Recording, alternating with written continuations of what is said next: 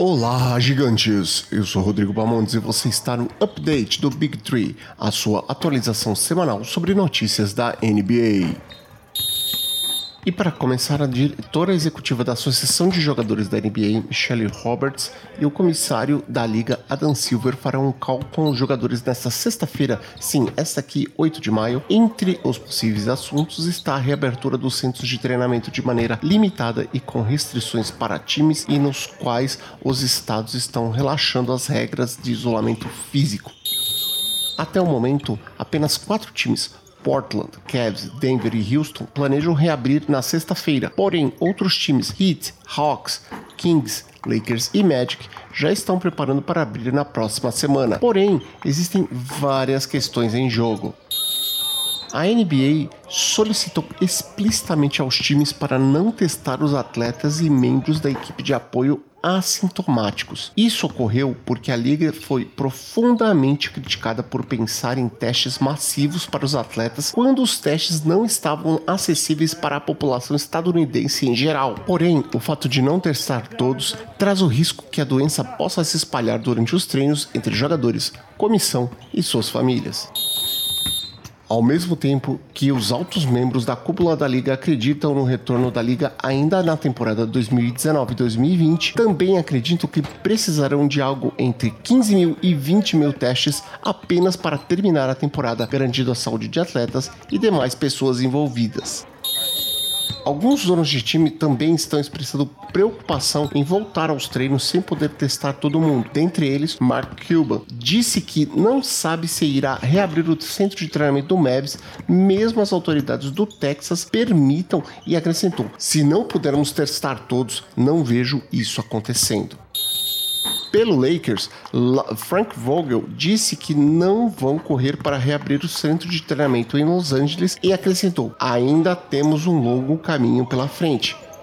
Ao mesmo tempo, o Lakers confirmou que planeja reabrir seu centro de treinamento em 16 de maio. Apesar de toda a aparente correria, ainda não temos uma data de retorno. E entre os cenários que a liga vem estudando para iniciar a temporada 2020-2021, apareceu a sugestão para iniciar no dia de Natal, uma data que costumeiramente a NBA faz uma super rodada com cinco jogos e que as demais ligas normalmente não jogam. Giannis Antetokounmpo teve suas contas hackeadas na última quinta-feira. O caso ainda está sendo investigado, mas parece que o hacker, querendo se gabar do que fez, aparentemente mencionou a própria conta no Twitter.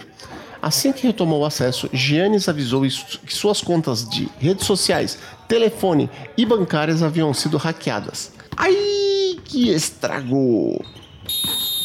E não é apenas na NBA que os protocolos estão sendo alterados. A J-League informou aos times em 1 de maio que passarão a ter que deixar os jogadores em quartos separados de hotel e elevar a taxa diária em 15 dólares. Até então, os atletas da J-League dividiam os quartos.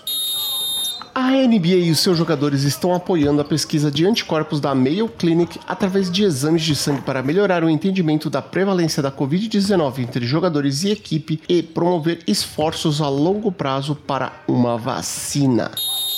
Desde segunda-feira, os times estão entrando em contato com fãs que compraram tickets e avisando sobre as políticas de devolução.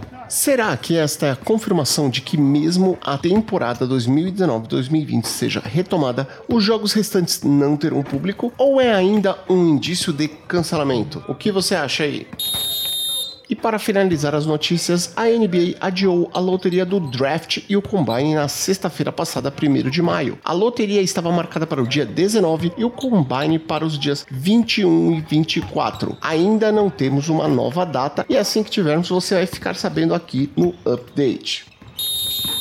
Para fechar esse update, só gostaria de dizer que os episódios 5 e 6 do documentário The Last Dance foram lançados e tem muita coisa legal nesses episódios que você pode ver e coisas que você pode pesquisar. Caso você tenha ficado curioso, eu coloquei nas notas do episódio uma série de links de reportagens, de comentários sobre coisas da época, sobre pessoas envolvidas com essa situação do The Last Dance, detalhes que ficaram de fora do documentário que vale a pena você ver caso se interesse, tá bom?